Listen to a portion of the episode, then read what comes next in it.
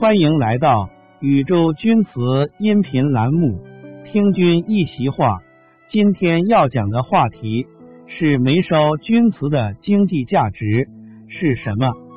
原材料日渐稀缺，中国神后因其独特的丰富的原材料，使之成为钧瓷的不二产地。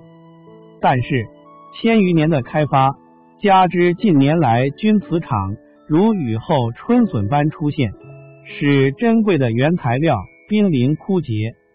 煤烧钧瓷的釉料现在仍使用石质原料，与其他一些钧瓷使用化学原料不同，其材料更加稀缺。目前，地方政府已对原材料进行保护性开发，制作工艺复杂且难度大。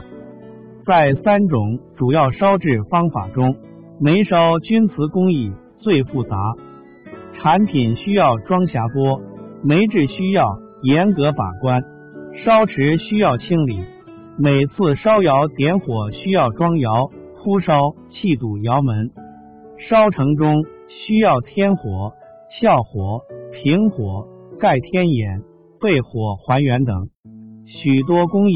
是其他烧制方法所没有的，而且劳动强度大，难度也比较大。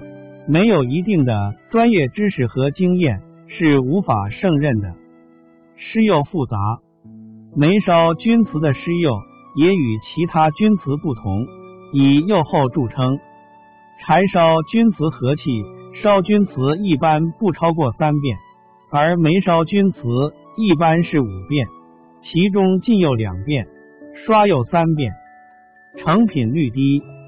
至二零一二年末，气烧钧瓷成品率大约在百分之七十五以上，柴烧钧瓷达到百分之五十以上，而煤烧钧瓷成品率百分之二十也不到，有时甚至颗粒无收。